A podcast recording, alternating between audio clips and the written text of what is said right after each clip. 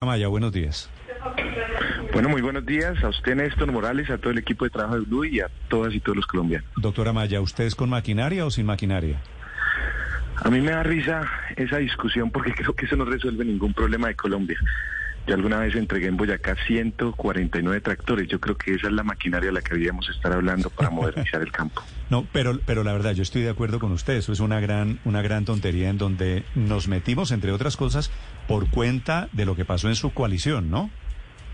Sí, de acuerdo, pero insisto, nosotros la embarramos, por no decir otra palabra, eh, con todo lo que ha pasado. Yo creo que deberíamos estarle hablando es al país, no de mecánica electoral, pero bueno, yo creo que hay que pedirle perdón a los colombianos por lo que pasó aunque yo no estuve en esa discusión, por fortuna no me invitaron a ese debate de semana para no terminar en esa pelotera, pero yo creo que hay que pasar la página y empezar a hablarle al país. Por ejemplo, estaban hablando de crecimiento económico. De nada sirve ese crecimiento económico si no hay redistribución, si la riqueza sigue concentrada el 70% en el 10% más de los colombianos, o si el 83% de la tierra sigue concentrada en el 1%, o si el ingreso nacional, el 20% está concentrado en el 1% más rico. Y es, yo creo que esas son las discusiones que hay que dar de fondo y no estas discusiones de mecánica que no resuelve ningún problema. Sí. Doctora Maya, sobre ese tema de la mecánica política, usted ahora es candidato, lo sigue siendo con este aval de, dignidad, ¿verdad? ¿Cómo van a resolver las dudas jurídicas que hay alrededor de si puede haber varios avales para candidatos del mismo partido? No, no hay ninguna duda porque el Consejo Nacional Electoral, a quien se le hizo una consulta, se le, se le elevó una consulta, ya se pronunció al respecto que es la, la, digamos, la institucionalidad que debe pronunciarse al respecto. Ya dijo, en una consulta interpartidista se pueden presentar varios candidatos porque lo que se está escogiendo es un candidato presidencial de varios movimientos. Y bueno, Dignidad me da a mí la posibilidad de participar, pero yo, digamos, genuinamente estoy representando a las mayorías verdes que, como ustedes recuerdan, en una encuesta tomaron la decisión de estar en la coalición Centro Esperanza y de que yo fuera candidato como el partido dio libertad, pues digamos, el, tema se resuelve con el aval de dignidad, pero pues vamos a competir fraternalmente y bueno, escoger un candidato para competir en la primera vuelta presidencial. Sí, doctora Maya, usted dice que han eh, eh, dejado de lado la posibilidad de emocionar a la gente, que están en discusiones de mecánica política, mecánica electoral, que lo que han hecho es distanciarlos. ¿Cómo pretenden abordar esta última etapa de la campaña antes de la consulta del 13 de marzo, entre otras cosas, proponiendo algo unitario, cuando lo que vemos es que están haciendo inscripciones graneaditas, separadas. Hoy a esta hora, como lo contábamos, está inscribiendo su candidatura al senador Robledo y cada uno lo va a hacer distinto eh, a una hora diferente. ¿Va a haber en algún momento algún tipo de convergencia entre los candidatos de la Centro Esperanza? Sí, claro que sí. Tomamos la decisión de hacerlo así porque eh, la registraduría, digamos, es muy pequeño el auditorio que hay.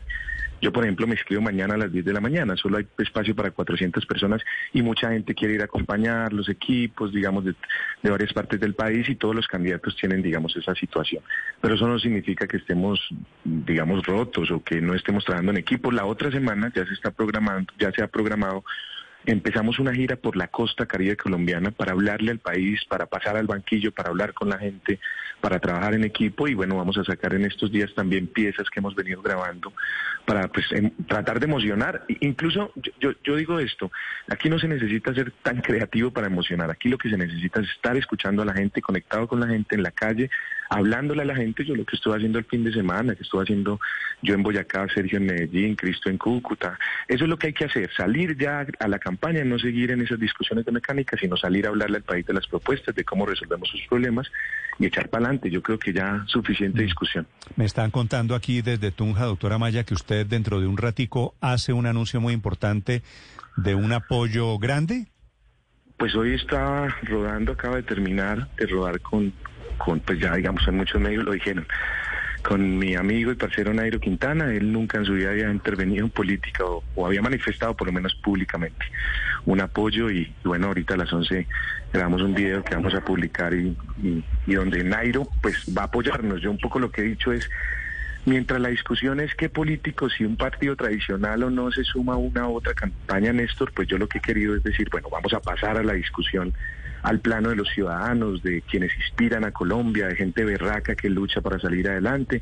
Un poco lo que yo quiero inspirar es esa lucha de millones de colombianos. Yo vengo de una familia campesina, muchos hablan carreta de la pobreza y demás, y eso yo realmente sí la viví, la vi a los ojos, eché asado cuando niño, sé lo que es colgar una camisa detrás de la nevera o teñir la ropa con anilina. Mucha gente no tiene ni idea, candidatos no tienen ni idea que la anilina. Un poco la mayoría de colombianos sí saben que cuando la ropa se vuelve vieja se tiñe. Y digamos, esa lucha yo quiero conectar con esa lucha de millones de colombianos y decir que podemos salir adelante y que hay un gobierno nacional que va a escuchar sus necesidades y va a darles la posibilidad de salir adelante, no regalándoles cosas, sino dándoles trabajo, educación pública, salud y, transformando el campo que creo yo debe ser el principal motor de crecimiento económico en Colombia. Bueno, es el doctor Carlos Amaya confirmando la adhesión. A mí me parece que va a ser importante la de Nairo Quintana, que es el símbolo, por supuesto, del deporte de hoy en Boyacá.